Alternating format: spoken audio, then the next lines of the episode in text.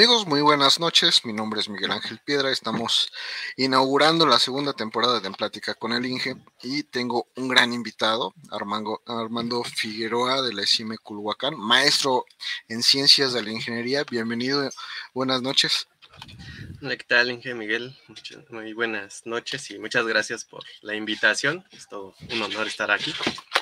No, hombre, el honor es mío. Más porque digo, yo nos conocemos desde chavos, vamos a decirlo de esa manera, desde que estabas ahí organizando eventos en el club de robótica de, de Botán y, y, todo esto. Sí, no, no te, no te preocupes. Ahí, ahí, ahí, ahí está. Entonces, pues todas estas historias son interesantes, ¿no? ¿Por qué? Porque te conocí, eh, eh, ahí estabas organizando eventos, eh, apoyando para que los stands estuvieran bien, buscando patrocinadores, todo este tipo de cosas. Y de repente, bueno, no de repente, obviamente tiene su camino, pero este, me doy cuenta, ya me había dado cuenta desde hace algún tiempo, de que ahora tienes una empresa que, que empresario, emprendedor, no sé cómo, cómo te definas, pero pues supongo que el camino ha sido interesante, por decirlo lo menos, ¿no? Sí, sí, sí. Digo, tengo como tal dos empresas, bueno, dos negocios. Uno estoy, digamos, casi yo solo completamente y en el otro sí tengo, tengo socios, ¿no? Pero digamos que donde tengo socios es como el, el pro, el, el por el cual he luchado más de la mitad de mi vida, pero ahorita te cuento un poco más de esa historia porque sí, se remonta varios años atrás. Sí, fíjate que con la pandemia, como que, no sé si te pasó, como que nos dio tiempo de reflexionar qué tan, qué tan eficientes son nuestros negocios, ¿no? Porque eh, llega la pandemia y de repente te das cuenta, pues, que no, no te compran o no te necesitan y pues tienes que buscar cómo hacer que, que funcione, ¿no? Porque al final del día nuestra cultura dice que te mueres este, como el capitán con su arco, ¿no? El último que se va es el, el capitán y, y ahí vas. Y curiosamente hay otras culturas como la China en la que no es así. Ellos dicen, bueno, voy a poner este negocio, voy a darle tiempo, unos seis meses, un año, y si no funciona en ese tiempo que yo definí, pongo otra cosa. Antes de irme a la quiebra, antes de que se vayan todos mis ahorros, antes de que todo esto, eh, pues pongo otra cosa, vuelvo a empezar. Y a nosotros los mexicanos o como latinos nos cuesta muchísimo volver a empezar, ¿no? Porque dices, bueno, es que ya tenía algo y cómo voy a renunciar a ello, cómo todo este tipo de cosas, pues que nos causan tanto, pues tanto miedo, ¿no? ¿Tú, tú, cómo, tú cómo ves este, en este aspecto? Sí, bueno, ahí yo creo que influyen varias cosas. Una de ellas, yo creo que es el contexto cultural, porque, bueno, eh, no sé si sabrás, pero yo practico artes marciales chinas, entonces tengo un poco de conocimiento de la cultura, un poquito, ¿no? Por ahí. Entonces, eh, e-, en ese sentido, pues sí los chinos tienen esta cultura de la disciplina, eh, a lo mejor no tan marcada como los japoneses, porque los japoneses son como muy, muy cuadrados, muy tipo samurái, ¿no? De hecho, mi maestro de artes marciales siempre me decía, no, pues que los japoneses en su cultura, o sea, siempre han sido como samuráis, ¿no? A pesar de que ya no existen, pero tienen, continúan con esa misma idea. Entonces yo creo que ese es el aspecto cultural y, mm, por ejemplo, en toda la filosofía oriental, el budismo, el taoísmo y demás, se, se maneja esta parte del, del, desapego, ¿no? Cosa que a mi parecer, eh, pues al menos acá en México o en Latinoamérica en general, sí somos más apegados a las cosas, ¿no? Nos cuesta, como bien mencionabas, esta, esta parte de decir, no, pero pues es que, ¿cómo lo voy a dejar? Y demás, y ya se trabajé en esto, y, ese tipo de cosas. Pero eh, aparte de eso, también yo creo que, ahora es que más allá del aspecto eh, filosófico-cultural, mm, las condiciones, bueno, nuestro contexto socioeconómico, porque yo no sé cómo sea en China, ¿no? Pero eh, por ejemplo, yo eh, actualmente, no sé si has escuchado del libro No es normal de Viri Ríos, apenas salió hace poco, pero bueno, es, no. es un libro muy bueno, te explica, eh, es toda una investigación, parece una tesis, ¿no? Te explica por qué, cómo están las reglas del juego en México y por qué nos cuesta tanto como la competencia, sobresalir y las pymes, ¿no? Como son ahorcadas por las grandes empresas, etcétera. Entonces, e, en, en ese sentido, eh, a nosotros nos cuesta yo creo que todavía más desapegarnos de eso porque e, es un gran riesgo que tomamos y es mucho esfuerzo, ¿no? por ejemplo, el juntar dinero para iniciar un proyecto, este, pues ahora sí que ponemos todo, todo nuestro espíritu ahí, ¿no? Eh, y para volver a iniciar otra cosa, pues es complicado, ¿no? otra sí, sí, como lo pones, tienes toda la razón, porque recuerda que por lo menos en China, eh, según es este, una república, eh, pero es una república comunista. Entonces, la mayor parte de las empresas, la mitad del dueño eres, eh, la mitad este, de la empresa es tuya y la otra el Estado. Entonces, cuando empiezas, te dan todas las facilidades porque pues el dueño, uno de los dueños es el Estado. Entonces, es relativamente sencillo que, puedas empezar una vez que, ellos han constatado que tu negocio va a ser viable, ¿no? Y aquí en México, ¿no? Aquí en México, pues lo que tienes es en la bolsa, es con lo que tienes que empezar y, lo tienes que cuidar para que, para que te rinda, ¿no? Para que te dure hasta, que, hasta que funcione. Obviamente, sí tiene que ver mucho el hecho de que en México no tenemos tanto apoyo y a veces los apoyos que hay de Conacid y este tipo de cosas, pues van más enfocados a venderte un crédito bancario eh, y los apoyos que son a, este, a fondo, perdido, pues ya tienen nombre desde que los crean, ¿no? O sea, ah, vamos a sacar este fondo este, de tantos millones y, pues pueden participar todos, vengan, seamos felices, pero ya tiene nombre, o sea, ya nada más te, te hablan para, pues para, para hacer la fiesta. Y aparte de eso, algo que he comentado mucho con, con varios amigos, bueno, digamos dos puntos, ¿no? En la cuestión del CONACID, por ejemplo, eh, e, esos programas a fondo perdido, de repente, pues nadie se entera, ¿no? Más que la gente que, pues del CONACID, yo creo, y sus allegados, porque pues uno de repente busca y demás y es bien complicado, o sea, enterarse de las convocatorias, no se encuentran, este, quién sabe dónde las publican, ¿no? Eh, o sea, como que todo Necesitas conocer, necesitas conocer a quien a quienes emiten esas convocatorias, porque luego dicen, ah, hoy 31 de agosto emitimos esta convocatoria y el lunes que viene ya la tienes que tener lista. Y son documentos y documentos y papeles y papeles. ¿Quién lo tiene listo? Ah, pues el cuate de quien emitió la convocatoria. Entonces, este, ya le avisaron tres meses antes y para la fecha ya tiene todos sus documentos para, es más, ya, ya tiene ahí el correo, le da clic y ya, ya se manda. O sea, nos queda claro que, que así funciona por, por muchas experiencias, ¿no? Y como tú dices, es muy difícil si no tienes los contactos adecuados. Y, pues es, es, otro tema, ¿no? Muy, muy complicado para, para quienes queremos es, bastante triste porque aparte, digo, y más allá de los apoyos del gobierno, en cuestión de la banca, o sea, yo lo platicaba el año pasado, ¿no? Con un doctor de ahí de CIME y, este, y decía, pues es que coincido, ¿no? Incluso en, este libro que te comento, ahí también lo mencionan, y decían que, este, la banca de México no está hecha para, pues, para los emprendedores, ¿no? O sea, está hecha para que ellos, los dueños, se enriquezcan nada más. No, no hay eh, créditos que que a uno como emprendedor le convengan, ¿no? Y fuera de eso, a lo mejor podrían decir, este, no, pues es que este, levanta capital y que no sé qué, así tipo Silicon Valley y demás, ¿no? Pero pues igual, eh, eh, a los millonarios de México la verdad es que no les interesa realmente el desarrollo tecnológico de, la nación y lo puedes ver en Shark Tank, ¿no? O sea, llega gente con este, proyectos de ingeniería que pues, es un riesgo invertirle, ¿no? Pero ahora sí que así es, y, los votan, ¿no? Porque que no tienen ventas, que no tienen tal. O sea, yo me acuerdo mucho del el, ejemplo más claro, el, chavo de, bueno, chavo, señor, no sé, este, el compañero de Upita, ¿no? Que llevaba la, empresa de eh, Probionics, si mal no recuerdo. Luis Armando Bravo. Así es, con él, y, y lo votaron, ¿no? O sea, porque no podía comprobarlo, bueno, más bien no tenía todavía la, certificación de Cofepris y esas certificaciones, o sea, son carísimas, o sea, son medio millón de pesos aventarse ahí y es, ah, sí, sí me sobra, ¿no? Y si me rechazan, pues ya otra vez. No, o sea, no y, deja de eso, ¿sabes cuál es el proceso real?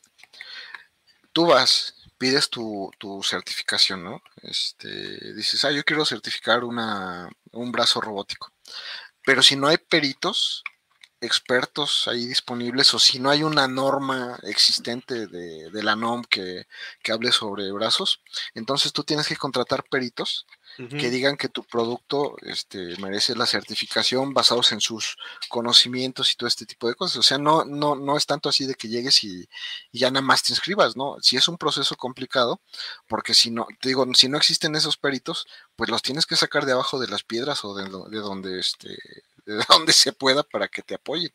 Sí, sí, sí es, es un rollo. Yo recuerdo que, que lo conocí cuando, cuando, cuando, empezaba y tiene una historia muy larga este, de experiencias buenas y malas. Y pues sí, sí está muy complicado, ¿no? Estoy hablando que lo conocí, si no mal recuerdo, como en el 2004 ya tenía ese proyecto. y apenas el año pasado o antepasado eh, logró la, certificación. Sí, y por ejemplo, el, el, capítulo de Shark Tank donde apareció, pues ya tiene como seis años, ¿no? O sea, Imagínate. Y justamente yo, tengo una amiga que trabaja en esas cosas de, de Cofepris, ¿no? Eh, bueno, es tercera, ella trabaja en esa parte y fue con que me explicó, ¿no? Como que, bueno, si quieres que sea más rápido, tienes que contratar a alguien como yo y tienes que, este, para pagar y hay que pagar una licencia y hay que pagar un permiso y da, da, y te voy alrededor de todo eso juntándoles como medio millón de pesos, ¿no? Y es como, ¿de dónde? Sí, sí, sí, sí, no, no es fácil y, más, más lo lo médico como tal que va pegado al cuerpo, pues es, muy, muy complicado. Pero pues bueno, eso es, eso lo tenemos que vivir para saber que, es horrible. Y esperemos no, no tener que pasar por ahí otra vez. Pero bueno, este, para nuestros amigos que bueno, no te conocen, eh, me, gustaría preguntarte y que nos digas de qué institución egresaste y cuál es tu carrera. Ok, bueno, yo soy del Politécnico, de la CIME Culhuacán ahí en la licenciatura, aunque como tal, ahora sí que soy politécnico desde la media superior, estudié en el CECIT 9, en Juan Dios Batis, y estuve en sistemas digitales, no me gradué como técnico, quedé ahí pasante, como la mayoría creo, este, y ya de ahí, bueno, de, ahí en, en, Batis, sí que este, te platico un poco de mi experiencia. Ahí ya entré como por reto, y he platicado con algunos chavos y colegas y demás, y creo que muchos coincidimos como en esa parte, ¿no? Porque era siempre de, no, pues a dónde te vas a ir, ¿no? Y por ejemplo, mis amigos de la secundaria, ellos, no, que a la prepa 2, ¿no? Y pues, queda muy cerca aquí de, de, mi casa, bueno, relativamente, ¿no? y este, y, y, yo decía, no, pues, bueno, en mi familia me decía mi mamá, por ejemplo, ¿no? Que, que no, pues vete a una vocacional porque pues está la carrera técnica y ya, este, si pasara algo y no puedes seguir estudiando, pues ya tienes la carrera técnica y ta, ta, ta, ¿no? Y ya, y de repente empezaba a escuchar, no, pues es que, que Batis, ¿no? Que Boca Nueva es la más pesada y así, que no sé qué tanto. Y, y luego, este, no tienen tiempo, ¿no? No tienen vida y tal. Y yo, ah, no creo, ¿no? Y bueno, ya, ya, me aventé y todo. Y como vi que, bueno, ya desde ese momento yo ya sabía que quería estudiar electrónica, ¿no? Entonces, como vi que sí tenían, pues, la carrera de sistemas digitales, entonces, pues dije, pues va, ¿no? Entonces, pues ya me quedé y todo. Y y, ahí fue cuando descubrí lo que se sentía sacar primer dos, tu primer cero y demás, ¿no? O sea, y al principio, pues sí es bastante duro porque pues uno, uno venía de, de que 10, es 8, ¿no? Así. De hecho, por ejemplo, en la secundaria me acuerdo que la primera vez que saqué un 7, y fue como, ah, no, ¿cómo puede ser posible un 7, no? Y tal, y ya después un 2, ¿no? Un 0, tal. Y era como, bueno, pues y, ya posteriormente como que pues, ya fui haciendo callo, ¿no? Y es chistoso porque, por ejemplo, en la superior la mayoría se van, bueno, no la mayoría, sino que hay muchos que experimentan esta parte de irse a ETS, que el especial y tal, ¿no? Yo les digo, pues no, eso yo lo pasé en Batis, ¿no? O sea, yo ahí me aventé, yo creo como unos 40 ETS, yo creo, y no tenía vacaciones y, y estaba lo que le llamábamos este, el, el campamento vacacional Batis, ¿no? Porque hacían, no sé si todavía lo hagan, me imagino que sí, eh, como cursos, ¿no? De este, intersemestrales para que para prepararte para el ETS, ¿no? Entonces en dos semanas te daban todo lo del semestre, ejercicios y tal, y pues ya ibas al examen y en teoría este, era más fácil de pasar. No sé, sí, ahí este, sí era un poco más fácil. Este, y, y, pues digo, yo no, yo no, en ese sentido no tuve vacaciones hasta que ya entré a la superior, ¿no? Bueno, y en, en ese, en ese inter justamente, entre Batis y Esime, pues me quedé ahí volando un año, ¿no? Porque eh, en el último semestre yo me, me acuerdo, debía física 4, probabilidad estadística, cálculo integral y dos de circuitos o una de circuitos, algo así. Debía como cuatro o cinco materias, ¿no? Sí. y, y, ya total que pues sí me, me puse ahí a estudiar, y dije, no, pues tengo que salir, tengo que salir. El chiste es que, o sea, pasé todas menos eh, probabilidad estadística, ¿no? Y así como, ¿cómo es posible, no? sí. Pero, digo, ya con el tiempo y, y como actualmente me he adentrado o me he empapado ya mucho como de los temas psicológicos y demás, pues entiendo que fue por eh, autosabotaje, por la, ansiedad y toda la presión que traía pues, por terminar, ¿no? Y bien mis materias y todo eso. Pues yo me autosaboté. El chiste es que terminé, bueno, me acuerdo que en esa ocasión hicieron tres CTS, o sea, hicieron el especial y luego el especial del especial, ¿no? Entonces ya yo la pasé en, en esa, pero ya no, ya no alcancé a hacer la segunda vuelta para otra vez entrar, ¿no? Entonces, como ya no alcancé a hacer la segunda vuelta, pues me quedé ahí un año y dije, bueno, pues ya ni modo, ¿no? Entonces, pues lo normal, pues meterte a trabajar, ¿no? Entonces, pues ya afortunadamente sí encontré un empleo eh, de técnico en electrónica y, y, pues trabajaba reparando monitores de él, de él y ¿cómo se llaman estos? Eh, lo de los cajeros que le llaman los PICs, o sea, no el PIC como el circuito integrado, sino ah. el PIC de, que agarra los billetes, ¿no? Este, les daba un mantenimiento y también reparaba las, los lectores de tarjeta del banco, de ahí del cajero. Eh, reparé una fuente, me acuerdo, una fuente ahí conmutada. Este, esa sí fue, fue estuvo, bueno, ¿no? Porque no se veía, era algo de este, una soldadora fría, entonces pues, sí me llevé ahí como casi todo el día ahí buscando, ¿no? Este, estaba, estaba divertido. Lo, único es que ahora sí que en ese momento descubrí que para, mí no, no, no, era un trabajo, bueno, para mí no funcionaba un trabajo técnico a largo plazo, ¿no? Porque, mm, pues uno entra, empieza a aprender a lo mejor las fallas y a descubrir ciertas cositas y demás, pero pues, eh, eh, en ese trabajo que tuve, ya a los tres meses ya me sabía todas las fallas, ya sabía qué hacer, qué cambiar, ta, ta, ta. Entonces, pues se volvía un trabajo muy monótono, ¿no? Entonces, pues, bueno, y luego, ¿y ahora qué? No? Y ya, total que terminé y pues ya hice otra vez mi examen para decirme y pues, pues quedé, ¿no? Ahí sí no, no tenía duda de que iba a quedar, pues dije, bueno, ya, ya lo hice, quedé y, este, y lo vuelvo a hacer sin problema. Eh, y pues elegí Simeculhuacán, ¿no? Porque eh, pues desde que yo estaba en, en, Batis había escuchado que en Simeculhuacán era como pues, la mejor escuela de la electrónica en, el Politécnico, ¿no? A pesar de que pues queda hasta, hasta el sur, ¿no? O sea, yo vivo en el oriente y siempre, bueno, toda mi vida me, he desplazado, ¿no? Desde la primaria he tenido que tomar transporte este, para ir a, a la escuela y tal. Entonces, pues, de Batis iba al que es norponiente, ¿no? Más o menos, y luego este, sí me acá, pues hasta el otro lado de la ciudad, ¿no? Pero pues, hasta cierto punto pues yo ya estaba acostumbrado, ¿no? Me, me resultaba normal. Y, y, pues ahí en SM mi experiencia pues fue muy gratificante, primero que nada porque pues ya tuve vacaciones, ¿no? Ya recordé que era tener vacaciones. y a pesar de que pues me iba al inglés y todo eso, pero bueno, este, sí, ya, ya tenía mis vacaciones completas y demás, y me la vivía así, pues bien relajado, o sea, más o menos en los periodos de exámenes, por se me juntaba de repente el trabajo, sí era de, ay, bueno, este, desvelarse y demás, pero no era al mismo nivel, ¿no? Que había pasado en la vocacional.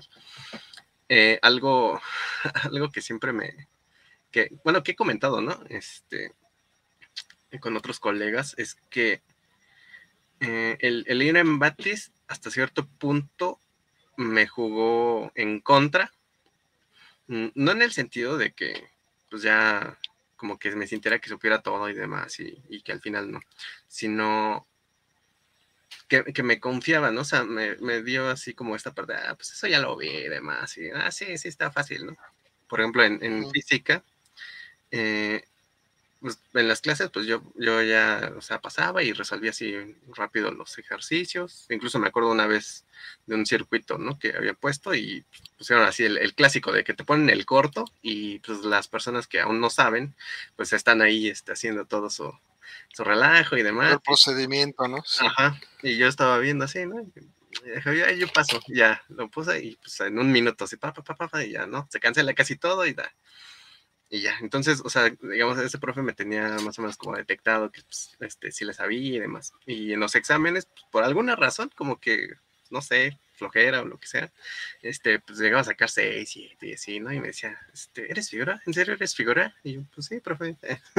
y ya hacía el, el, extra y ahí ya sacaba nueve o diez, ¿no? Pero te digo, e, era como esta, esta confianza excesiva que, que, que me daba, ¿no? Este, y, y además de eso, eh, ahora sí que como, como ya traía pues, muchos conocimientos que se ven dentro de la carrera, eh, no aproveché o no, está, no era consciente de que debía aprovechar más este, la carrera, ¿no? O sea, profundizar más en los temas, eh, sea, a lo mejor algo que pues, me arrepiento, por ejemplo, es que nunca saqué tal cual un libro de la biblioteca, ¿no? O sea, yo estudiaba de mis apuntes y de repente sacaba copias y así, pero mm, la realidad es que no, nunca fui de que me llevara un libro y estudiar y todo eso, ¿no?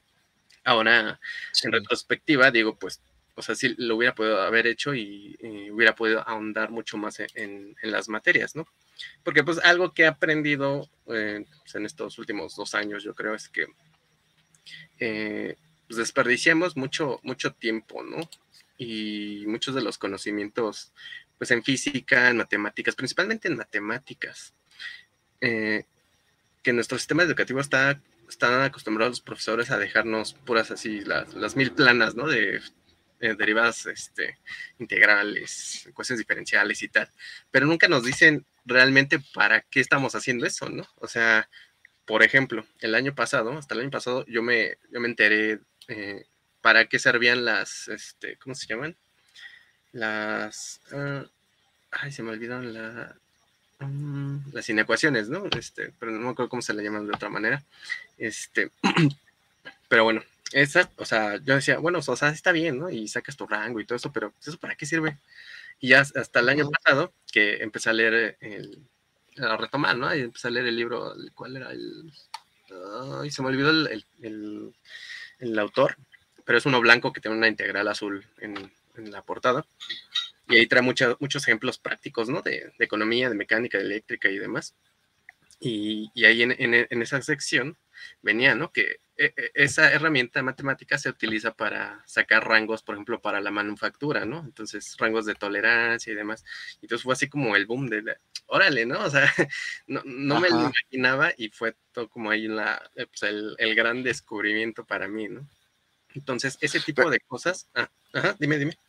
Sí, pero ahí te estás metiendo en algo bien interesante porque estás hablando de que recibiste conocimiento.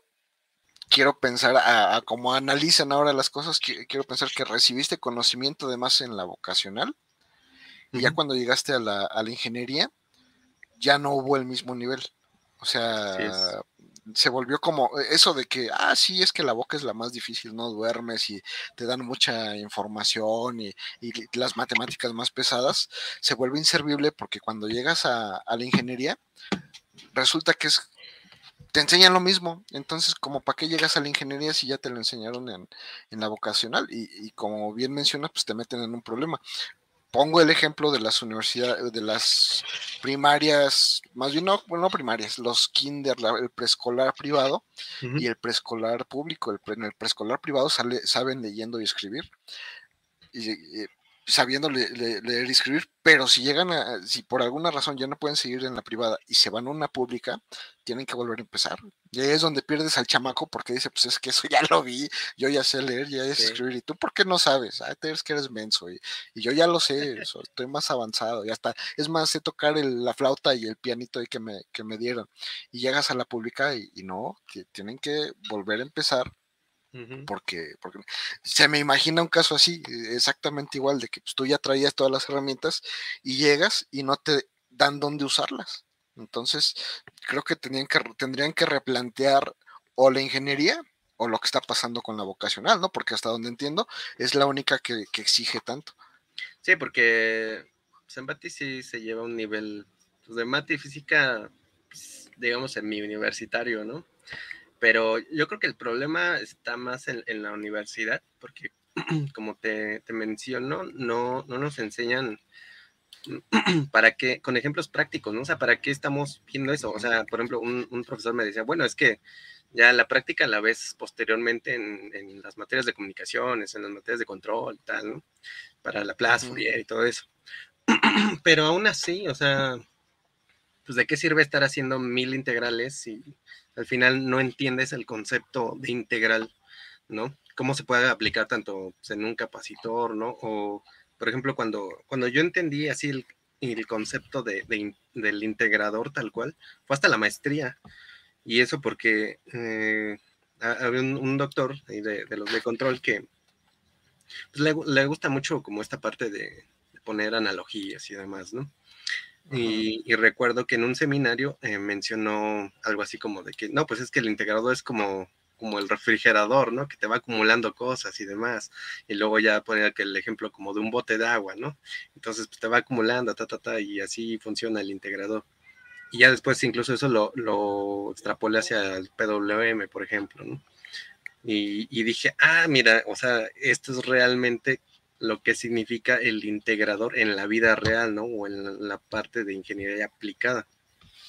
Antes, pues a lo mejor repetía así como de al oro, ¿no? Así ah, la, este, como el área bajo la curva, ¿no? Ajá, o sea, sí, pero ¿y eso qué, no? ¿Eso qué significa? Ajá, como, para qué? Ah, incluso igual los derivadores, ¿no? Porque, por ejemplo, no digo, me estoy saltando un poquito, pero, eh, y tiene que ver, ¿no? Al final, eh, para, yo estoy en la maestría con el objetivo de entender el control porque, bueno, ya, ya mencionabas hace rato, ¿no? La parte del club de robótica, que este, eh, ahora es que fui fundador del CREC, e eh, como tal, este, a lo mejor sonar medio presentoso, pero a mí se me ocurrió la idea y junto con otros amigos que pues, les dije, oye, vamos a hacerlo y tal, este, fundamos el CREC, e ¿no?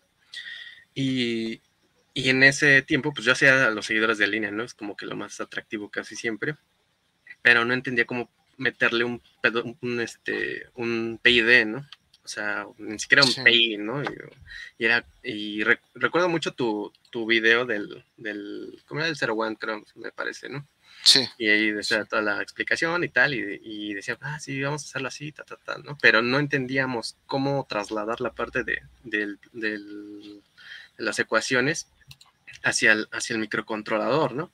De hecho, incluso yo pensaba en ese tiempo que, la parte de, la plaza era lo que se mandaba directamente, ¿no? Y hasta que ya estaba en la maestría, que ahora sí que casi, casi, este, con una cachetada, ¿no? Así mi asesor me decía, no, pues es que tienes que pasarlo, bueno, estaba en, control digital, me decía, tienes que pasarlo a control, este, a tiempo discreto, ¿no? Porque no puedes ponerlo en, en Z, ¿no?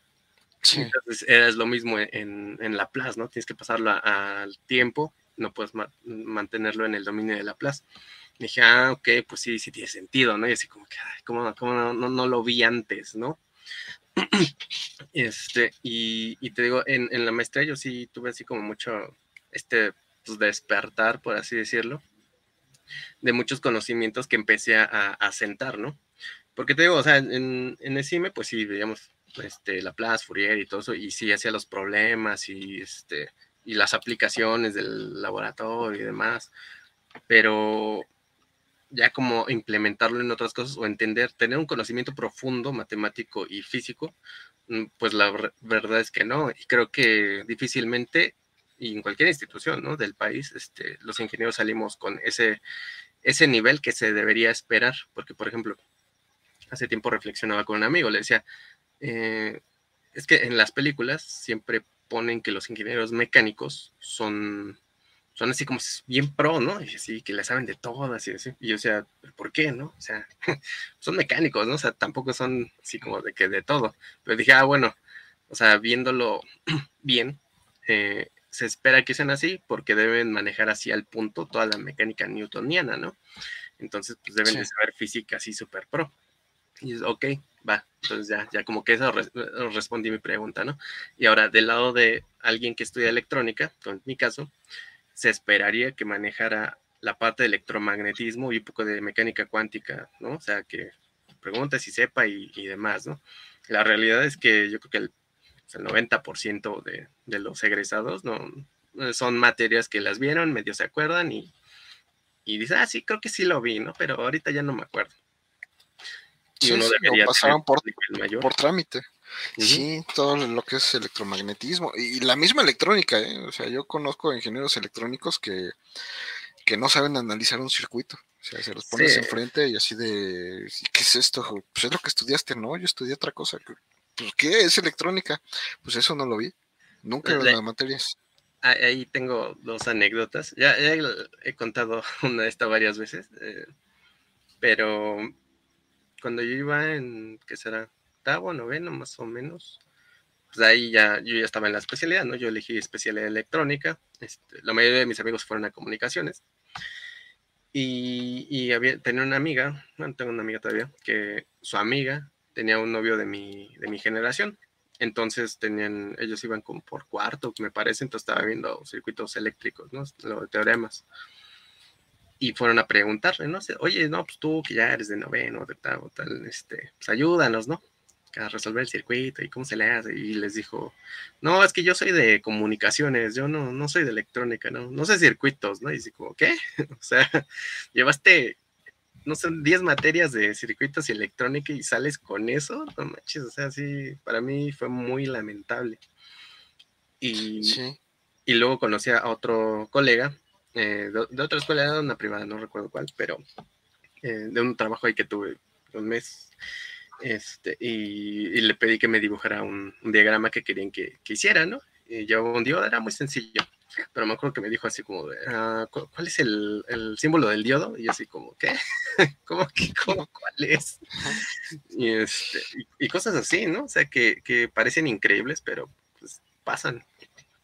Sí, sí, y es muy complicado. Fíjate que, digo, ya con este después de conocer tantas escuelas, tantos métodos de trabajo, de repente te pones a analizar, bueno, sí, la calificación es para el alumno cuando, cuando, cuando, pues cuando se la pone, ¿no? O sea, sacaste 10 o sacaste 0, sacaste. Y al profesor lo evalúan en base a la opinión de los alumnos que acaba de reprobar. Obviamente le van a decir este, cualquier cosa. Sí. Y los, los barcos pues van a tener mejores comentarios. O sea, todo, toda esa parte del sistema de plano está mal. Pero ¿qué pasaría? Y aquí divagando, digo, ya, ya que estamos entre cuates y, y, con toda la libertad, ¿qué pasaría si evaluáramos al profesor en base a las calificaciones de sus alumnos? Uh -huh. Sale, no aprendieron, pero ¿por qué no aprendieron? ¿Porque eres mal profesor o porque es mal alumno? Y si es mal alumno, porque es mal alumno. Y si, o sea, hay un, un equilibrio ahí que debemos considerar, ¿no? Sí, no puede eh, enseñarle diferente a todos porque cada quien tiene un tipo de aprendizaje, pero hay un equilibrio que tienes que considerar. No puedes reprobar a todos porque entonces significa que eres un mal profesor. Uh -huh. No es que seas estricto, eres mal profesor porque no aprendieron. Sí, sí, de hecho, eh, bueno, esta es una frase, ¿no? Que, que comenta, no, no, sé si ubicas el canal de Matt Ross, pero este, tuve la oportunidad de platicar ahí con el profe John, y un, una de las cosas que dice, ¿no? Es que, eh, o sea, mucho, muchos tienen la idea de, no, es que este profesor es bien bueno, y los profesores filtran, ¿no? Que dicen, no, pues es que te metes con él, y, y si pasas, pues ya la hiciste, pero si no, es que este, reprueba como a la mayoría, y ta, ta, ta, ¿no? Y dice, no, pues, o sea, esos también son malos profesores, ¿no? Porque pues, reprueban un montón, o sea, no, no debería ser eso, o sea, el objetivo no es que te reprueben, ¿no? O sea, es que aprendas, que te, sí. que te guíe y que sepas encontrar ahora sí que como que tu camino, ¿no? Sí, sí, sí, así es. Digo, obviamente lo pienso y para, para mis adentros y digo, pues es que sí debería haber un, un sistema en el cual puedas decir, sale, este chavo no aprendió tal cosa, ¿por qué? Porque no se acopló con el profe. Sabes que tenemos tres horarios con la misma materia, pídeles que se cambien de profe a ver si se, si se ubican, si le entienden mejor, si, no sé, o sea, son cosas que, que serían relativamente sencillas si la cuestión es de aprender.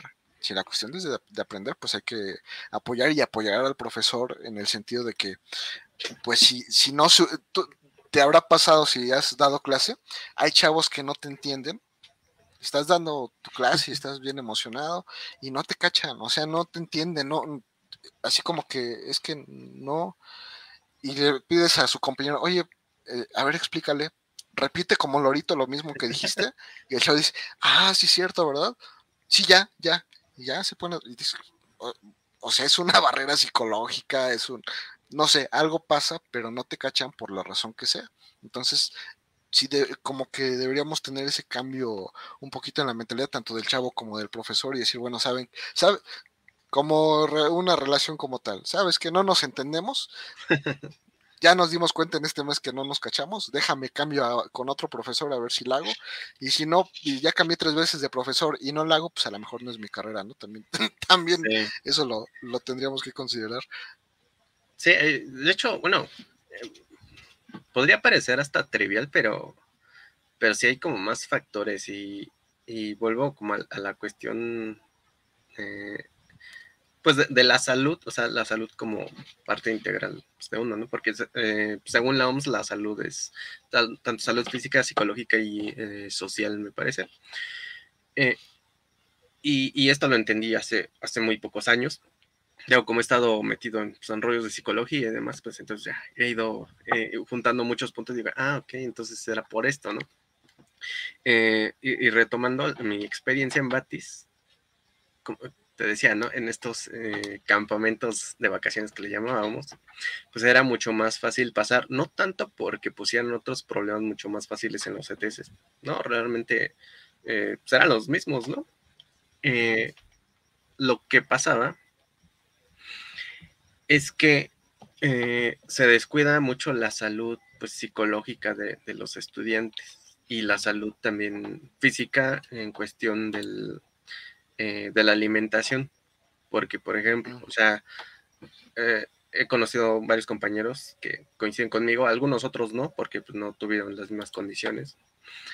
O sea, no te voy a decir yo era de super condiciones precarias, pero sí tenía muchas limitaciones económicas, entonces muchas veces sí era de, bueno, o gasto en, el, en los circuitos, en el material para la práctica, o, o cómo, ¿no? Entonces, muchas veces pues, era esperarse a comer hasta la casa y demás, y gastarse el dinero en, los integrados. Eh, sumado a eso, el, no dormir bien, desvelarse. Entonces, todo eso afecta en la cognición del estudiante y, hace que pues, te estreses más, te da más ansiedad y no, no, no cachas, ¿no? Repruebas. Y ya cuando estás en tus vacaciones, a lo mejor reprobaste cinco materias, ¿no? Pero ya estás más descansado, duermes más, este, te puedes despejar, ¿no? Y eso permite que, aprendas mejor, ¿no? Que, la información te llegue mejor, que la proceses mejor y ya, ahora sí, en el ETS ya pasas, ¿no? Sin mayor problema. Eh, y bueno, no sé si, si has escuchado, yo creo que sí, que se puso como de moda, ¿no? Esta parte de que del burnout, ¿no? Que le da a la gente y demás. Entonces, hasta donde yo tengo entendido, yo, sufrí burnout de, en Batis, ¿no? Y sufrí también en mi último año de carrera, este burnout. Yo no me daba cuenta, ¿no? O sea, yo nada más sabía que ya no tenía así como ganas de hacer cosas, a pesar de que me gustaban mucho las materias, o sea, era como que ya no, ya no quería, ya este, me daba flojera, ya nada más estaba ahí como por el trámite, ¿no? Y era por esta sobrecarga, pues, de trabajo, ¿no? Que en, en Batis era, pues, impuesta por, por la, la, la, escuela. Y ya, por ejemplo, cuando estaba en, en ESIME, pues era yo que me imponía como cargas de trabajo medio altas con, pues, con lo del CRE, que el servicio y tal, ¿no? Pero, digo, son cosas que parecen triviales y la realidad es que no, o sea, sí, sí afectan mucho en el desempeño del estudiante. Sí, sí, sí.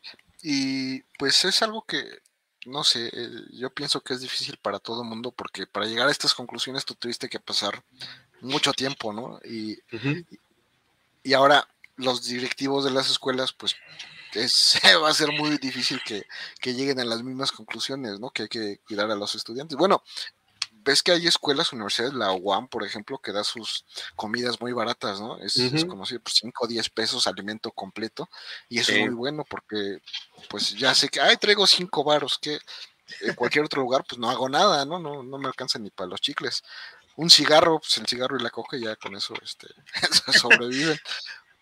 Pero eh, pues sí es algo que, se debería considerar. Digo, en sus, nuestros sueños guajiros, pues ya, ya, veremos que, se puede hacer, ¿no? Ojalá lleguemos al, público que, que, le interese y que pueda hacer algo al respecto de, estas cosas, ¿no? Pero bueno, vamos a, recorrer un poquito las preguntas porque ya nos, colgamos, digo, este, no, no, pasa nada porque al final del día es, es interesante todo esto. Pero bueno, ¿por qué estudiaste esta carrera? ¿Qué fue lo que de plano dijo? Ah, pues yo me gusta la electrónica, eh, no sé, ¿qué, te hizo meterte y obviamente quedarte en la carrera? Eh, bueno, siempre he dicho que afortunadamente me, digamos, tengo como aptitudes para varias cosas, ¿no? Porque es, es un poco chistoso, pero yo, yo de niño o sea, no, no, quería ser como ingeniero o científico o algo así, ¿no? Sino eh, la primera cosa que yo quería hacer era dibujante, ¿no? Entonces, pues siempre me han gustado pues, los pelos, los cómics. Pues, yo quería dibujar, no sabía qué, pero digo, probablemente habría terminado dibujando cómics, ¿no? Según yo. Este, pero eh, pues eh, siempre pasaba, o no sé si llegaste a escuchar, ¿no? Este, el clásico, no, pues es que de eso te vas a morir de hambre, no hay trabajo, ¿no? Entonces, bueno, ya, como que descartado. Después, como a mí me gusta mucho la historia, ahora es que soy chismoso por naturaleza, este, dije, ah, bueno, quiero, ahora quiero, quiero ser arqueólogo, ¿no? Y estar ahí en las ruinas y todo, así, ¿no? No tanto así como tipo Indiana Jones, ¿no? No era mi idea, pero sí era como poder estar en contacto con, con la historia, ¿no? Y pues, lo mismo, ¿no? No, pues que eso no hay trabajo, te vas a morir de hambre, ta, ta, ta, ta, ta, pues también descartado, ¿no? Ya posteriormente, cuando iban en la secundaria, pues ahí ya más o menos en esta parte de irme eh, enfocando o irme dirigiendo hacia lo que quería estudiar, ya sabía que sí me gustaba, siempre me habían gustado las ciencias, ¿no? Entonces estaba en esta parte de, pues, de ser químico, porque siempre me, me, ha gustado esta parte de experimentar y hacer este, cosas, ¿no? Con las manos y tal. Y e, en la secundaria yo no tomé el taller de electrónica, yo tomé el taller de eh, mecánica automotriz, pero no, no, estaba tan bueno, estaba así como medio, ah, me faltaban muchas cosas, pero yo veía las cosas que hacían mis compañeros en el taller de electrónica y me llamaba mucho la atención, ¿no? Y decía, ah, pues que la caja de toques y que su, este, ahí con su multivibrador, ¿no? Para la, la, bicicleta y todo eso. Pues me llama mucho la atención. Y aparte de eso, pues a, mí siempre me, me, ha interesado mucho cómo funcionan eh, las cosas internamente, ¿no? De hecho, aquí de manera, una anécdota curiosa es que yo de niño, por ejemplo, pensaba que en, las televisiones, eran las CRTs, eh, había, funcionaba así como tipo como el cine, ¿no? O sea, de que, eh, ves que de niños te no, pues que el cine funciona así como con las imágenes que van pasando rápido, la película, ¿no? Entonces yo pensaba que dentro de la tele venía cargado así como una película que, que pasaba así rápido, ¿no? Y se mostraba la imagen. Este, ya después dije, no, pues cómo, ¿no? ¿Y quién cambia, ¿no? ¿Quién lo cambia y todo eso? Entonces, pues siempre me interesa esta parte, cómo funcionan y, yo diseñar cosas, ¿no? Siempre he dicho que es esa como chispa del inventor, ¿no? Por así decirlo. Este, entonces, de ahí dije, ah, voy a estudiar electrónica, ¿no? Entonces, eh, regresando como un poco a lo que mencionaba hace rato, ¿no? Eh, porque encontré Batis, vi que estaba en sistemas digitales, y ya me metí, ¿no? Y, de hecho yo, yo ansiaba mucho llegar a tercer semestre, ¿no? Para empezar a ver circuitos y tal, y todo eso, o sea, yo sí estaba muy, muy emocionado, ¿no? Por empezar todo, todo ese mundo. Esa básicamente fue, fue la razón.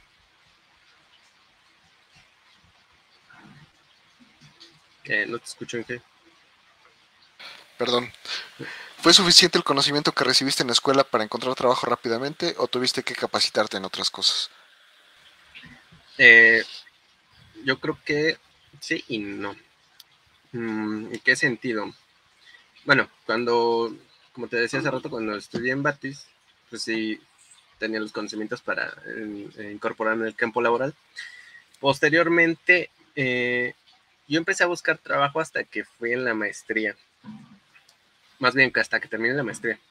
Entonces, eh, en ese punto yo, estaba mm, en esta idea de no voy a buscar como eh, un trabajo de, maestro en ciencias, porque pues, si de ingeniero luego hay poco, entonces pues, menos va a haber de maestro en ciencias, ¿no? Y siempre es esta parte de, ah, estoy en posgrado para que tengas menos oportunidades laborales, ¿no? Entonces yo dije, voy a buscar este empleo de ingeniero, o sea, no, no, no tengo bronca con eso, ¿no? Eh, estuve buscando, eh, no encontraba. Eh, iba a quedarme en, en, ISB, pero quedó un, colega de, de CIME que, había estudiado su maestría en CIME Zacatenco en cuestiones de potencia. Ya después me enteré que al final rechazó el trabajo y dije, bueno, lo has dejado, ¿no? Este, Pero digamos, ahí, sí, sí, me iba a quedar. El, el, de hecho, el examen era bastante sencillo, ¿no? Incluso vieron mi currículum, vieron que estaba lo de, del CREC, la, rama de IEEE y todo eso, y dijo, ah, no, pues que sí, sí, te gusta hacerle la ingeniería, ¿verdad? Que pues sí, soy ingeniero. este, no, no, no, sé cómo, porque sería muy sorprendente, pero bueno. Eh, y, posteriormente encontré empleo, digo, creo que a muchos les habrá pasado, ¿no? Esta parte de que no encuentras y agarras, pues ya lo primero que te ofrecen, ¿no? En una, ya le llamo una pseudo startup, eh, donde vendían, bueno, se dedicaban a hacer cerraduras este, digitales, bueno, cerraduras electrónicas, ¿no? Y ahí ya me habían contratado para yo ser desarrollador, o más bien diseñador de, los PCBs, ¿no? De, las cerraduras y todo eso. Y, pues sí, o sea, tenía el conocimiento suficiente, sabía circuitos, sabía, este, no sabía manejar, por ejemplo, el Altium, pero ya manejaba Eagle, entonces pues, trasladarlo al Altium no me costó tanto. Estuve ahí un mes porque me pagaban como becario y no, no me iban, no, no veía mucha proyección realmente. Este, pero, por ejemplo, otras empresas a las que llegué a aplicar también eran de, dispositivos médicos, pedían conocimientos en C, en C++, yo, yo sentí que me defendían, ¿no? Realmente eh, no sé exactamente por qué no, no quedaría, pero eh, yo creo que los conocimientos básicos que te dan en la escuela están bien, pero también hay que capacitarte más. Pero además de eso, y algo muy importante que la gente no considera o comúnmente no considera hasta que ya se topa con pared, es la parte de las habilidades blandas. O sea, eh, casi siempre cuando somos estudiantes estamos con la parte de, no, sí, es que quiero aprender Python, no quiero aprender C Java, este, el Raspberry Pi, ¿no? Aprender tal microcontrolador y lo que sea, ¿no? Este, Machine Learning. Pero siempre descuidamos la parte de las habilidades blandas, ¿no? O sea, si algo caracteriza a la, digamos, a la población, ¿no? De ingenieros es que somos muy técnicos y demás, pero nos encerramos en nuestro mundo, no, no, no tenemos esa facilidad para convivir con otras personas o, a, muchos, ¿no? Les pasa, habrá quienes sí, pero son los menos a mi parecer.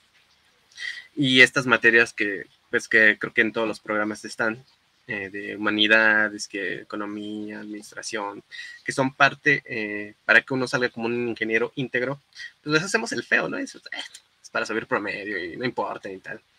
Y ya cuando uno sale a, pedir trabajo, pues resulta que se importan, ¿no? O sea, porque te piden habilidades administrativas o te piden, o a lo mejor eh, mm, habilidades para hablar, ¿no? En público o habilidades simplemente para hablar en la entrevista, ¿no? Porque te puedes poner muy ansioso, te suenan las manos, se, te corta la voz. Entonces, eso, eh, pues con los DRH este, impacta, ¿no? Entonces, yo creo que puede ser determinante para que te, te contraten o no te contraten.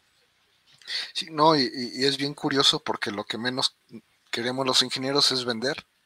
Sí. Y es lo que y es lo que más nos pide, ¿no? Sale, hay que vender el proyecto, hay que vender este lo que estás haciendo, explícalo al, cliente que no sabe nada, explícaselo de una manera que lo pueda entender y ahí es donde te quedas así de, güey, pues es que yo yo sé lo técnico, ¿no? O sea, a mí me pides que explique algo, pues te va a hablar de toda la parte técnica del producto pero si se le digo eso a un cliente que le interesa, pero no sabe nada, entonces pues ahí te vas a meter en, en, problemas.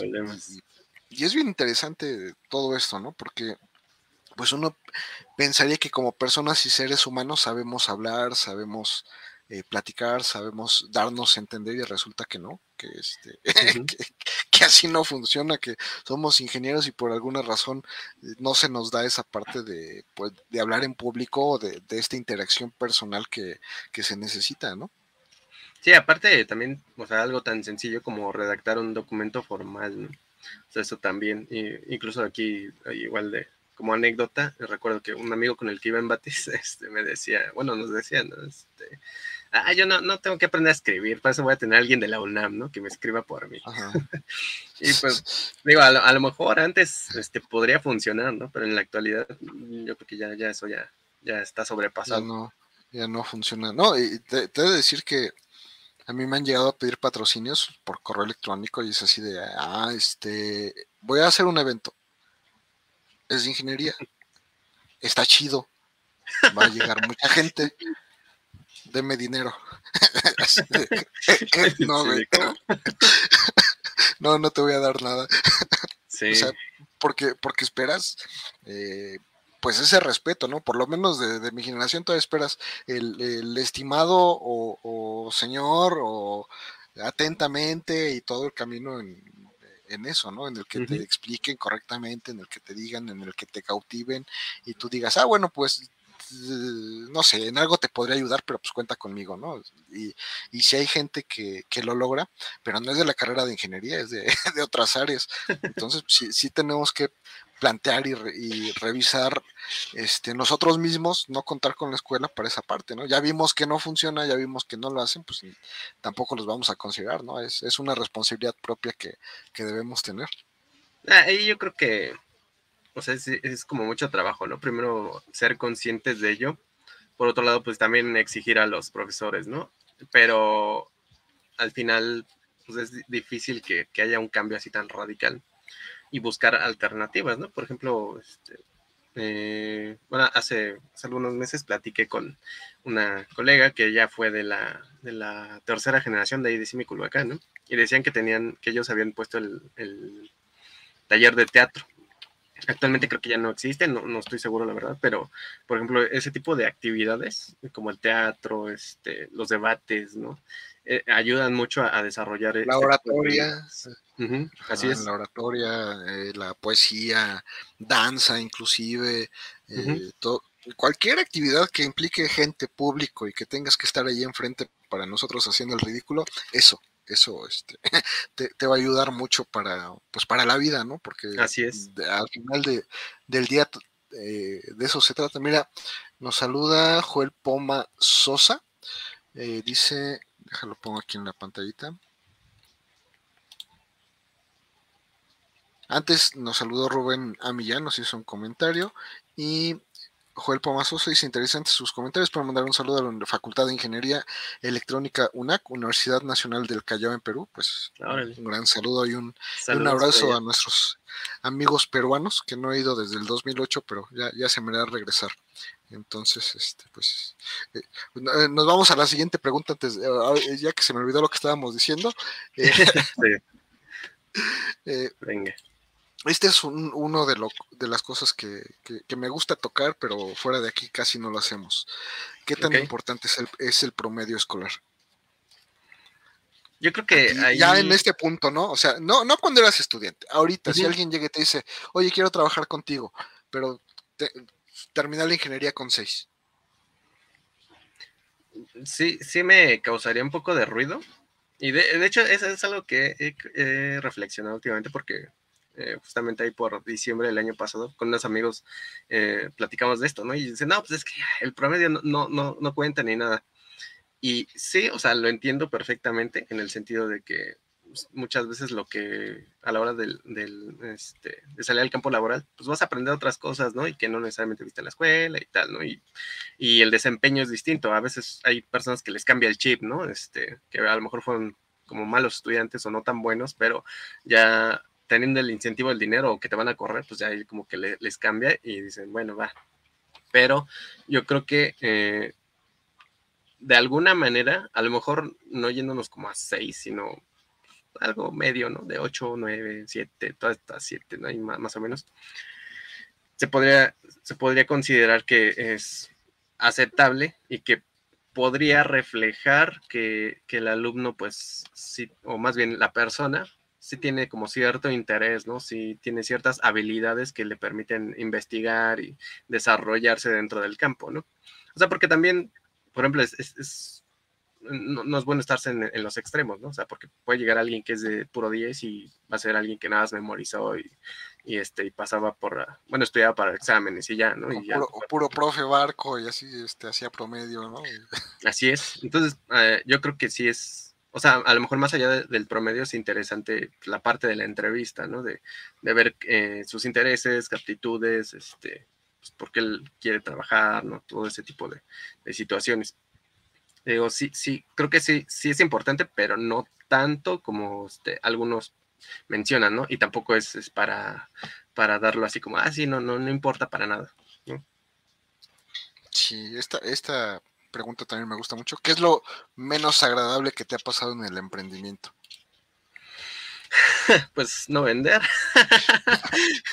Yo creo que eso es, eso es lo más feo. Sí, porque, bueno, eso y mm, tener, por ejemplo, problemas con tus socios y no saberlos manejar. Y volvemos a lo de las habilidades blandas. Las habilidades blandas. O sea, si, si hay. Si, algo. Eh, bueno, no, no se puede asegurar que un emprendimiento va, a funcionar realmente, pero si algo te, te ayuda a que este, tengas menos, menos caídas en el camino, es esta cuestión de, de saberte, este, pues sí, resolver las situaciones, los problemas que, que, vayan sucediendo con tus socios, principalmente con los empleados, ¿no? O sea, porque, pongo mi caso, o sea, yo antes sí era como, como que yo mismo me exigía demasiado y aparte yo quería que e, e, extrapolar esa exigencia hacia, hacia mis pares, ¿no? Hacia mis empleados o hacia mis socios. Entonces yo, yo era así como que no, pues tenemos que llegar hacia tal o tenemos que hacer esto así, así, porque es así, ¿no? O sea, porque yo lo digo y porque tal, ¿no? Entonces, a la hora de que había un problema, que había un cambio, entonces pues era así como que, este, me, desbordaba emocionalmente, se dice en, psicología, ¿no? Este, y me enojaba y tal, o me guardaba el coraje y no, no, no sabía cómo, cómo manejar la situación. ¿no? Ya, pues después, ahora sí que, como he mencionado en otras ocasiones, a, trancazos uno va aprendiendo, o, este, o también ir a terapia es bueno. Eh, pues ya va, va viendo otro, otro tipo de caminos y soluciones para solventar ese tipo de cosas, ¿no? Incluso también dentro, eh, en las ventas, ¿no? O sea, porque en las ventas también era como de, mm, pues, tengo este producto, cómprame, casi, casi, ¿no? O sea, y era de, pues, ¿por qué no me compran, no? Pues está bien chido y tal, y, y demás, ¿no? Entonces, es, no, no, no, sabía llegarle al, al cliente, ¿no? Ni siquiera, este, como pues, no sé, em, empezar la plática, empezar a explicar o escuchar sus necesidades, ¿no? Que es algo muy importante dentro de las ventas, escuchar al cliente que quiere, porque muchas veces uno, uno puede aventarse así como el choro y, no, sí, y tiene esto y tiene esto, ta, ta, ta, ta, ta, ta, ta, y a lo mejor el cliente ya, ya, ya, ya se convenció, ¿no? Y a lo mejor de que tanto, tanto que le dijiste, pues puede cambiar de opinión y decir, no, ya, ya, ya, no quiero nada, ¿no? Este güey no se calla. exactamente. Sí, sí, te digo, es que es complicado, es, es, complicado el hecho de que eh, uno como ingeniero, pues como te decía, odiamos lo de las ventas, no, no es algo que, salga de nuestro corazón y nos pongamos a vender. A veces ya son cosas que no te enseñan. Una venta empieza desde el saludo. Una venta empieza desde que no, no, no llegues con el afán de vender. Obviamente vas con el afán de vender, pero no lo vas a demostrar, ¿no? O sea, llegas, saludas, te interesas por la persona o por lo menos demuestras ese interés y a partir de ahí el concepto de, del cliente para, para contigo es diferente.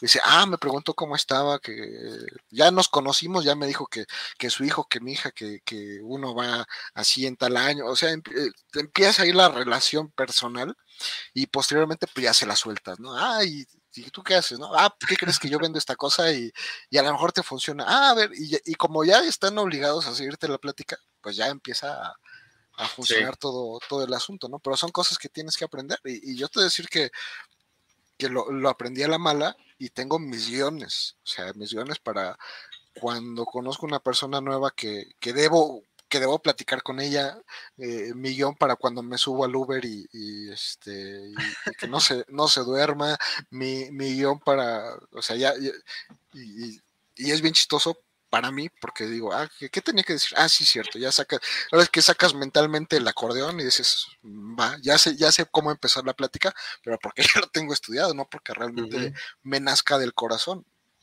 Y eso lo tenemos que aprender como ingenieros, ¿no? A decir, a ver, a lo mejor no me nace, no me gusta, pero bueno, se tiene que hacer. Y sacas tu acordeón y, y ahora sí eh, saca las preguntas. Y de hecho, por eso tengo mi lista de preguntas aquí, porque se me va el avión y, y, ya sé qué es lo que tengo que preguntar después.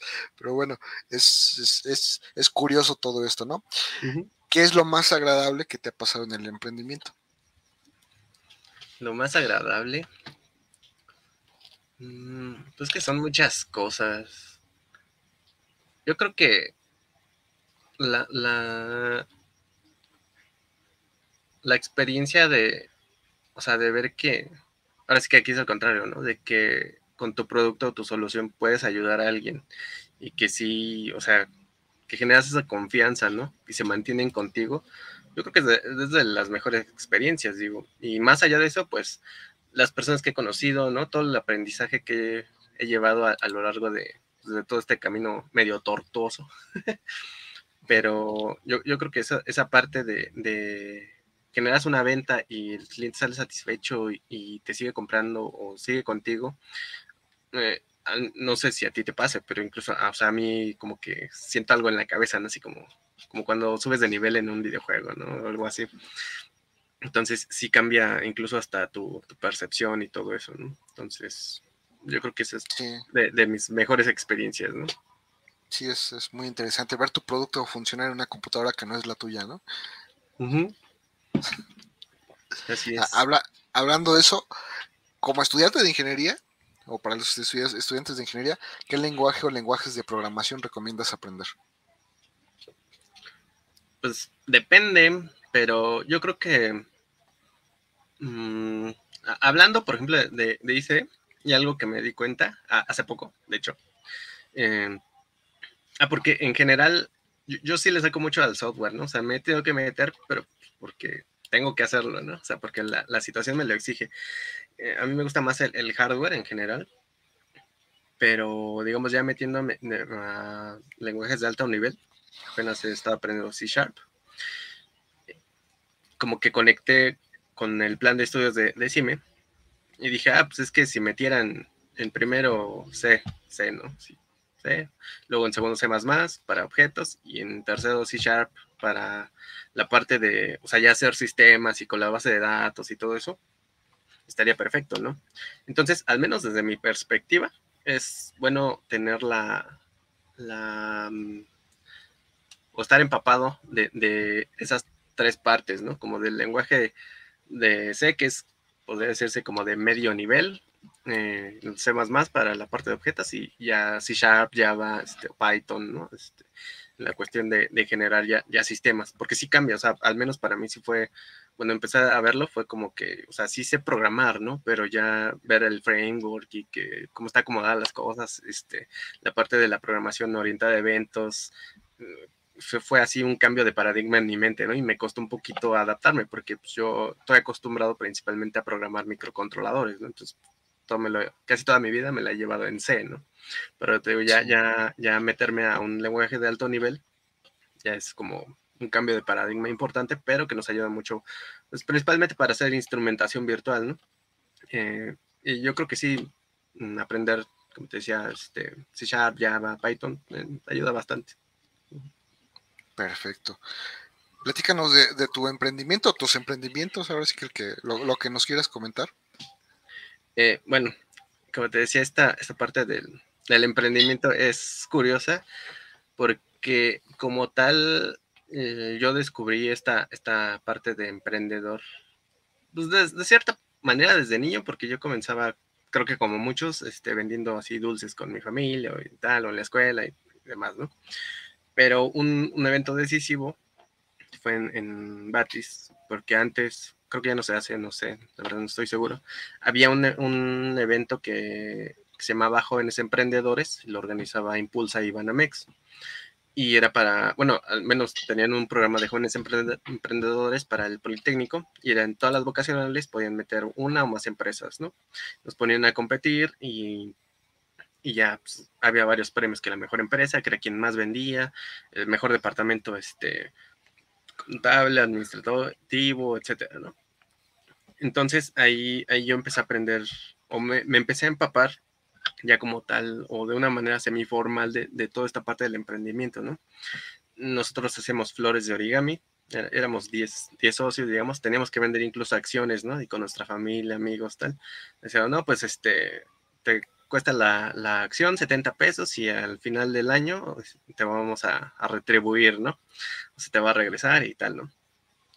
Y, y ahí aprendí, me empecé a meter a la parte de, bueno, yo era el contador de la empresa, ¿no? Y, gané el, mejor departamento contable. Ya me fui al Foro Internacional de Emprendedores, tal, esto es bastante padre. Pero ahí nació y aparte se juntó con otro evento que dentro de la carrera, cuando yo empecé a ver eh, pues, toda la parte de circuitos y demás, y que incluso ahí también fue que conocí la parte del ITP, eh, yo siempre me preguntaba, ¿no? O sea, de, bueno, ¿por qué siempre dicen que, que tenemos que estar este, importando la tecnología, ¿no? Que de Alemania, Japón, Estados Unidos y tal, ¿no? Yo decía, pues, ¿qué ven, no? ¿Qué ven que aquí no? ¿Qué, qué, pasa? Entonces, en, ese momento yo me, yo me propuse crear una, una, empresa de desarrollo tecnológico, ¿no?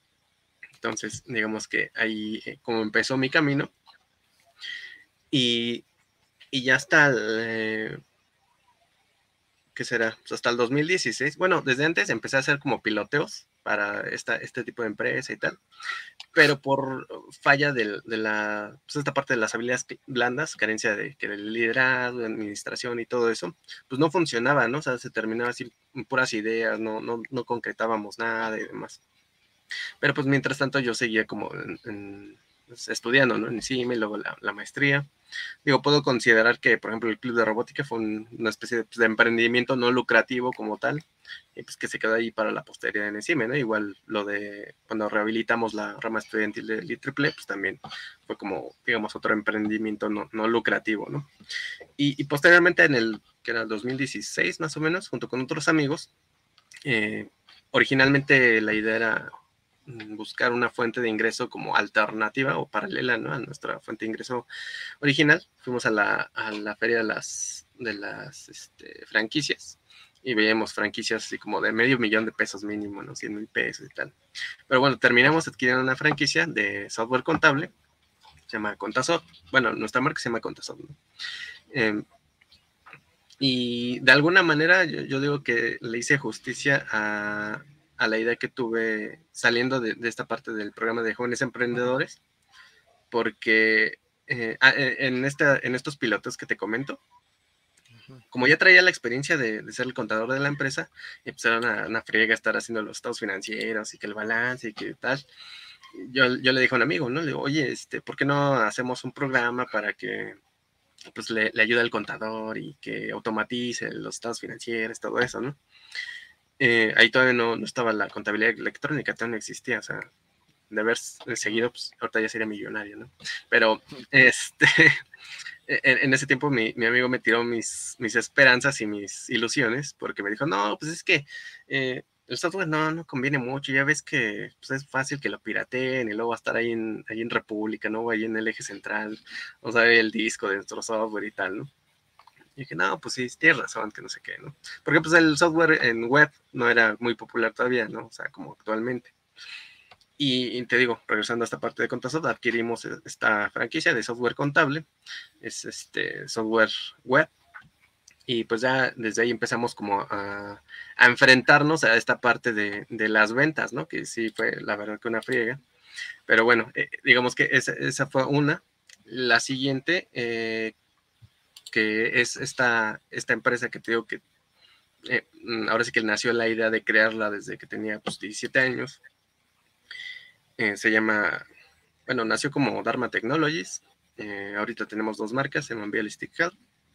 Pero bueno, en, Dharma Technologies la idea es desarrollar dispositivos de una terapia, bueno, una técnica terapéutica llamada biofeedback y neurofeedback, que es, digamos, donde se se une la parte psicológica con la electrónica. Pues tengo, que, tengo mi sociedad que es psicóloga y otro amigo que, con el que estoy en el CIME.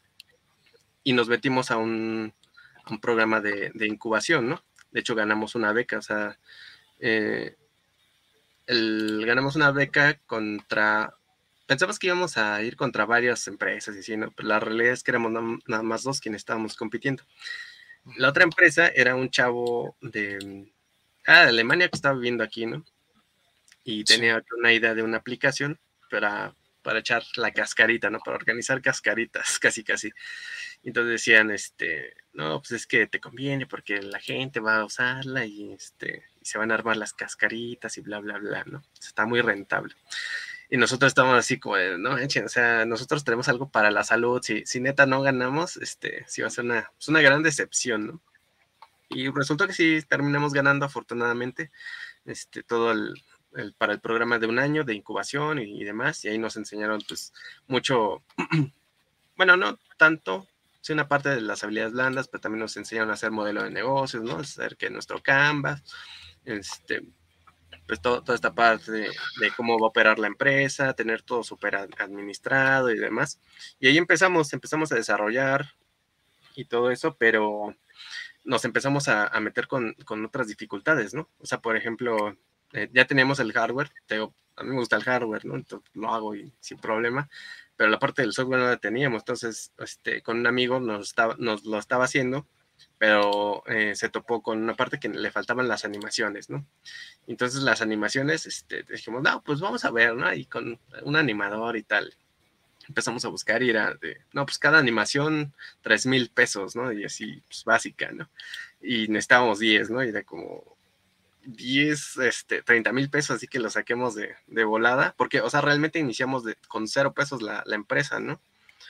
Y fue de Entonces empezamos a buscar y tal, y, ya después encontramos este, a, una persona que sí nos hizo algunas animaciones, era recién egresado casi, creo. Entonces, pues sí, no, nos, apoyó en ese sentido. Pero después llegó la pandemia. Y entonces, eh, pues ya no podemos trabajar juntos, era más difícil y todo eso y decidimos ahí eh, a lanzar nuestra otra marca, que es la de Eman Biolistic Health, que e, ese teníamos, o sea, o sea invertimos el, el, plan completamente, porque nosotros dijimos, no, primero desarrollamos, desarrollamos los dispositivos y ya los probamos, este, y después nosotros hacemos nuestro centro de salud integral y tal, ¿no? Pero pues con los cambios que trajo la pandemia y demás, dijimos, no, pues vamos a invertirlo y vamos a lanzar primero el centro de salud integral que como te menciono se llama Mambi Holistic Health, es Mind and Body Holistic Health. Eh, actualmente solo ofertamos eh, terapia psicológica, pero pues eh, la idea es obviamente crecer e, esa marca y también capitalizar, ¿no? Para la parte del desarrollo tecnológico. Entonces, pues así básicamente nos la hemos llevado en la pandemia, pero yo he aprovechado, como te mencionaba, ¿no? El año pasado me puse a estudiar la parte del software porque pues, este, ya estábamos bien atorados y dije, no, pues falta, ¿no? Y dije, pues ya, yo lo voy a hacer, dije, me voy a aventar, voy a, meterme este, a, estudiar el C Sharp. Y elegí C Sharp porque ya anteriormente había, había comprado un libro que seguramente lo, lo conocerás de los de multitecnología, me parece, que vendían un libro de C Sharp, ¿no? Para instrumentación virtual y tal, tal, tal. Ya, ya más o menos lo había iniciado, pero como te decía, como si fue un cambio de paradigma así de pasar de C a C Sharp y varias cosas no le entendía y tal. Entonces como que lo había dejado, ¿no? Pero ahorita como, como ya tengo un propósito claro en cuál aplicarlo, pues ya me aventé cursos y demás y ya, ya me empecé a, este, pues a empaparlo y a, y a entender bien cómo, cómo, cómo, operan los frameworks y todo eso, ¿no? Entonces, eh, pues básicamente eh, en eso ando. Digo, también está pues, la parte del, del, podcast de Estado Transitorio. Bueno, es podcast, blogs, canal de YouTube, ¿no? este, sí, sí. Eh, ese, pues ahorita todavía no monetiza, entonces ese no, no, no le he metido así tanto. Pero es que es, es complicado, ¿eh? Nuestros temas no, no, son como que de los más, este... Sí. de, los que generen más rating. Y digo, no sé, yo, yo esta parte del, del podcast de, este tipo de videos los hago por gusto porque hay historias que, que, que yo sé que me gusta compartir como, como la tuya, como la de otros muchos amigos, pero ves el número de visitas y dices, uh, bueno, está, está, triste el asunto, ¿no? Pero luego es bien chistoso. no te lo voy a mostrar, pero te lo voy a platicar. apenas de los, de los mismos videos que yo subo. el último video de, de, de estos de, entrevistas, no te miento, debe tener unas 100 visitas. Deja que, cargue. tiene casi un año. O sea, y no está mal. O sea, es un cuate que, él hizo su propio sistema operativo, él está haciendo un software para que programes Arduino en lenguaje ladder, tiene, eh, tiene una impresora de menos de 50 dólares, digo, platica cosas eh, también interesantes. Pero hace unos días subí un, un video de 10 segundos, donde digo, ah, por fin llegaron los micros para armar módulos y controles, ¿no? O sea, algo que de plano pues, no, sabe nadie ni de qué se trata. Y tiene, lo subí el 23 de agosto y tiene 407 visitas. Y dices, pues bueno, ¿no? Y tengo otro del 28 de agosto, estamos a 31, que nada más pongo un seguidor de línea haciendo nada, nada más está parado y lo, lo, lo, le hice un barrido así que se vea bonito. Y tiene 422 visitas y digo, no manches, o sea, digo, está bien, para, para, subirle los números al canal está bien, pero de repente sí me da tristeza que digo, eh, no, sí. Eh, tuve aquí al director de Saber Electrónica, este, mm.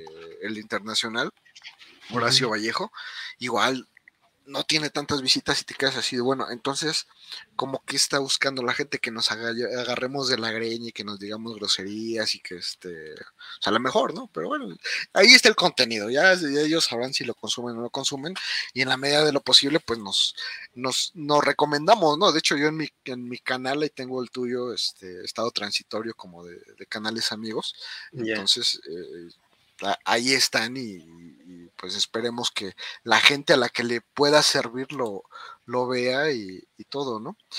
Sí, sí, sí, sí. Eh, y bueno, eh, como otro proyecto que tengo igual no es tan, es más como de hobby. Realmente es el de, bueno, es que te, digo que practico artes marciales chinas. Entonces tengo un proyecto que se llama Cos Fighter, ¿no? Que ahorita está medio parado, apenas estoy medio ahí relanzándolo.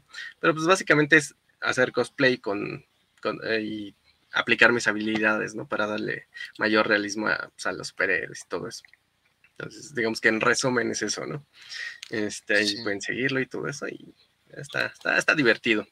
Pero realmente, o sea, para mí el, el, emprendimiento, el, el, principal, es el que te digo, el de Dharma Technologies y Ambientalistic Health. Porque, bueno, ese es el, es, es es mi sueño desde hace 15 años, ¿no? Eh, los demás han sido, o sea, son cosas que me gustan, que las hago pues porque me apasiona, pero son cosas paralelas, ¿no? Que si en algún momento digo, me tengo que enfocar nada más en, en Dharma, pues lo haré. Sí, bueno, ya cuando necesites el dinero, pues ya tendrás que ir a, enfocarte a, lo que realmente deje, ¿no? Decía mi, dice mi ahorita primero lo que deje, luego lo que a pensar cómo hacerle. No, y, justo, bueno, aquí como, como, como consejo para pues, los ingenieros que quieren emprender, yo creo que eh, uno, sí es bueno buscar un, a, lo mejor una alternativa o un servicio primero.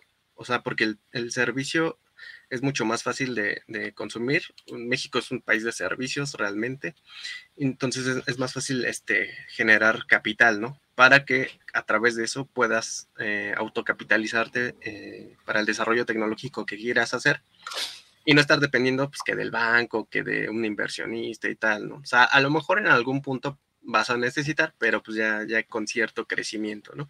Pero sí, yo creo que es importante considerar esta parte del, de, meter un servicio primero y que crezca rápido.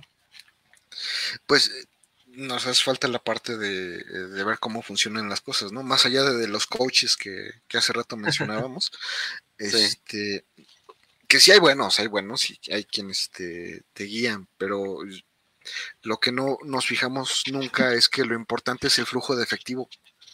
o sea, puede ser servicio, puede ser producto, puede ser lo que sea, pero tiene que tener buen flujo de efectivo que tú sepas que, se va a vender y que vendes seguido y que vendes diario para que así puedas hacer más cosas. La, lo, el problema con los ingenieros es que decimos, ah, es que soy ingeniero electrónico, ¿qué voy a hacer? ¿Qué voy a hacer? Pues un proyecto de electrónica, ¿no? Es, y, y, qué voy a hacer? Pues una tarjeta electrónica que ocupen mis compañeros para hacer sus prácticas. Y pues, todos, todos los que estudiamos ingeniería en algún momento hemos hecho, hemos hecho eso. Pero no nos ponemos a pensar de que, a ver, ¿cuántos compañeros tengo? No? Pues que cuando empezamos éramos 60, pero ahorita ya somos como 20, ¿no? O, 10.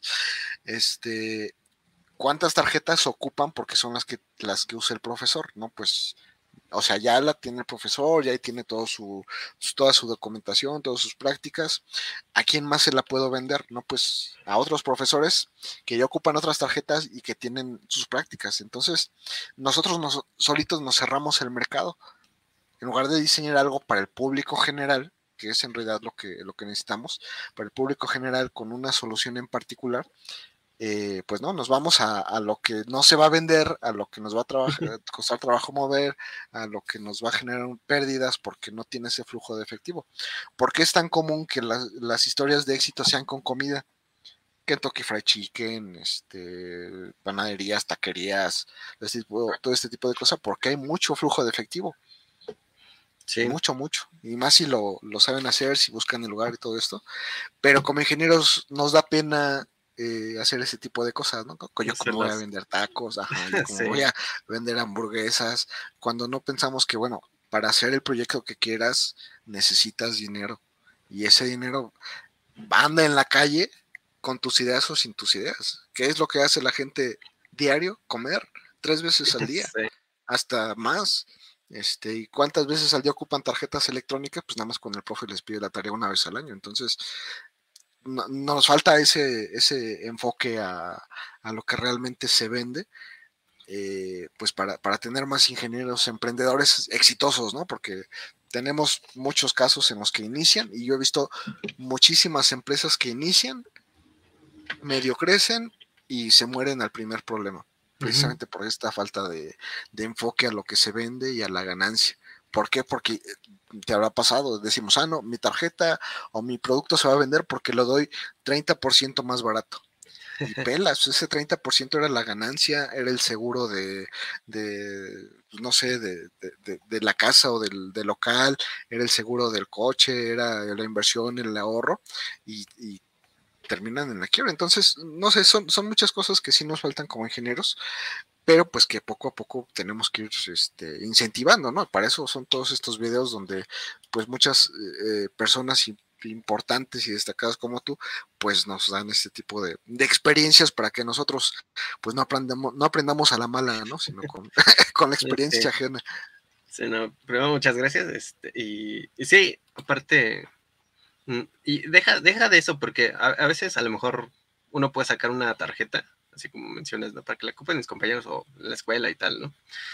Pero queremos hacer exactamente lo mismo que hacen nosotros, nada más que si la placa es roja, ahora es azul, ¿no? O cosas así. O si le metió un PIC, le meto una VR o le meto un ST, ¿no? Eh, y, no, no, nos fijamos en la parte de, la diferenciación, ¿no? O sea, e, eso también es algo, algo importante que yo tengo ahí como mis dudas de que sí exista una diferenciación así para todo, para todo, para todo, pero mm, creo que solventando o para solventar esa parte también es, pues, meterle marketing, o sea, nuevamente saber vender, saber eh, transmitir una idea y pues, que la gente te quiera comprar. Sí, sí, mm, es que es más eso. ¿Cómo vas a vender tu tarjeta? O sea, que, que puede no ser mejor que otras, y que, y que lo que lo envuelva, lo que lo apoye, sea el propio entorno en el que se desenvolvió la tarjeta. Arduino, digo, es como que la referencia obligada, ¿no? ¿Por qué fue tan, tan, por qué es tan exitosa? ¿O por qué creció tanto? Porque se creó inicialmente para estudiantes no de ingeniería, sino de arte. Entonces, cuando empiezan a hacer sus proyectos, y resulta que los proyectos pues, es una obra de arte que se mueve, o que genera colores, o, La que ropa, espectacular, ajá, y que llama la atención, pues lo empiezan a sacar en las noticias y dicen, ah, un estudiante hizo esta cosa que se mueve y está bien bonita y es espectacular. ¿Y con qué lo hicieron? Con una tarjeta que se llama Arduino. Ah, está padrísima, ¿no? La tarjeta no, pues no es tan buena, pues es una VR con un regulador 7805 que es más viejo que yo y yo tengo 41 años, o sea, este, ahí, ahí toman el tiempo. Eh, y, y ves hoy en día y sigue teniendo el mismo regulador. Entonces, la tarjeta no es tan buena. ¿Qué fue lo que lo, lo arropó? El entorno en el cual se desenvolvió y en el entorno en, el cual creció. y eso es lo que no consideramos. Así es, eso no lo consideramos como ingenieros. Pero bueno, por eso lo estamos platicando, ¿no? Para que, bueno, nuestros amigos que, están haciendo sus tarjetas para sus amigos, este, pues consideren que a lo mejor sus amigos no van a ser sus, sus, mejores clientes y los más, los, los, más potenciales, ¿no? Pero bueno, ya, para cerrar esto, no porque lo quiera cerrar, sino porque este, ya eh, nos colgamos mucho y, a la gente no le gustan los videos, largos, ¿qué consejos para estudiantes y futuros estudiantes de ingeniería nos podrías brindar? Lo que, lo que hace algunos años te hubiera gustado que alguien llegara y te dijera, a ver, espérate, soy tu yo del futuro. Esto, no hagas o haz o, o no sé, lo que tú tuvieras 30 segundos eh, con tu yo del pasado y dijeras, güey, esto, o sea, olvídate de lo demás, enfócate en, esto. Ah, lo que yo me diría a mí mismo, a mi yo del pasado, sería eh, ponte a leer los libros de matemáticas, los que traen aplicaciones, y entiende de manera profunda para qué sirve. Y eso te abrirá las puertas de, pues, de la ingeniería realmente. Y todo un mundo de conocimiento fabuloso. Sí, sí, sí, bueno, es, es, muy, muy buen consejo y más porque pues muchas veces no nos damos cuenta que la matemática está en, todo, ¿no? Yo digo, la electrónica está en todo, pero la matemática está en electrónica, entonces, pues, no, hay de otro. Y luego dicen, es que ¿por qué no sirve mi, circuito? Calculaste la, la potencia, ¿no? Calculé, calculé la resistencia, calculé el amperaje, pero no calculé la potencia. Bueno, por ahí.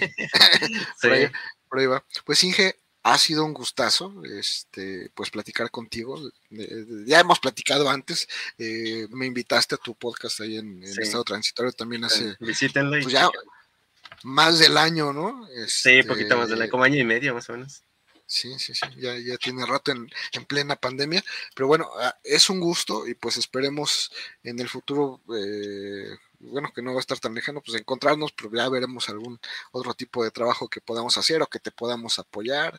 Eh, pues ahí están las redes sociales eh, y a ver qué, qué, más podemos hacer, ¿no? Pero pues bueno, eh, por último, pues te, dejo que te despidas y con eso cerramos la, transmisión. Excelente, no, pues primero agradecerte este espacio. La verdad que ahora es que en estado transitorio comúnmente estoy del otro lado, ¿no? Y no me toca hablar tanto. Ahora, ahora sí es al contrario. Eh, igual siguen estado transitoria y es más o menos eh, la dinámica aquí con el Ike Miguel. Eh, pueden encontrar ahorita principalmente pues, testimonios, por así decirlo, este, experiencias de, investigadores, algunos alumnos destacados, gente de la industria, etcétera. Este, y ahí subo algunos que otros blogs. Próximamente igual voy a tratar de subir ahí algunos blogs, igual que, que el ingenio para subir este, números. Em, ¿Qué más? Y pues estudien ingeniería con pasión, no, no lo vean tanto por la cuestión económica. Hay, hay, algunos debates, pero sí, yo creo que lo principal es que les guste, ¿no? Entonces, yo creo que eso, y pues nuevamente visiten Estado Transitorio, ahí los véanos y dejen comentarios, igual dejen aquí comentario con el link para que pues le ayude también a, a llevar la ingeniería a más, más personas. Muchas gracias, Inge Miguel. Muchísimas gracias a ti. Nos vemos en el siguiente en Plática con el Inge. Bye. Cuídense.